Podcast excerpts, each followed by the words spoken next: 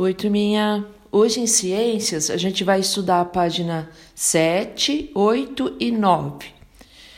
É, lá em cima vocês acompanhem a leitura junto comigo. Todas as plantas são iguais? Tá perguntando, né? Vamos ver. A maioria das plantas apresenta todas as partes que você já estudou, mas existem algumas que são diferentes. Os pinheiros, por exemplo, apresentam raízes, caules, folhas e sementes, mas não possuem flores ou frutos.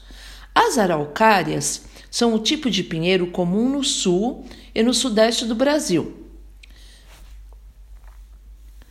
A semente dessa árvore, o pinhão, é muito consumida principalmente na época das, de festa junina.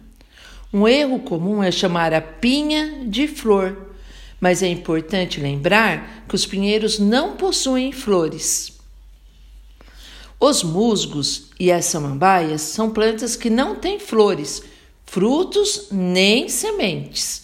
As samambaias possuem raízes, caules e folhas.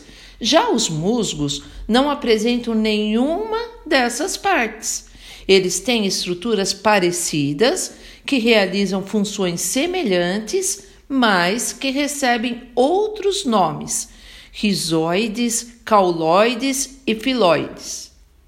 Virando na página 8, atividades. Leia as frases e assinale, coloca dentro dos quadradinhos V para as informações verdadeiras que forem corretas e F para as falsas. Então eu vou ler a primeira para vocês. Todas as plantas possuem folhas, flores e frutos. Aí vocês vão me responder se é verdadeiro ou se é falso. Vou ler a segunda. Os pinheiros são plantas que possuem semente, mas não apresentam fruto. A outra. A pinha é a flor dos pinheiros. Musgos e samambaias são formados pelas mesmas estruturas. As samambaias são plantas formadas por raízes, caules e folhas. Os musgos possuem estruturas similar, similares a raízes, caules e folhas. Toda essa informação que está aqui, para você saber se é verdadeiro ou falso, está na página 7, no texto. Qualquer coisa que vocês não lembrar, volta no texto e lê de novo o texto. Na número 2, está falando assim: reescreva, ou seja, escreva de novo as frases falsas, só as falsas, da atividade anterior, ou seja, dessa primeira atividade número 1, um, e corrigindo-as. Então, vocês vão pegar uma frase falsa que está aqui e corrige essa frase, tá?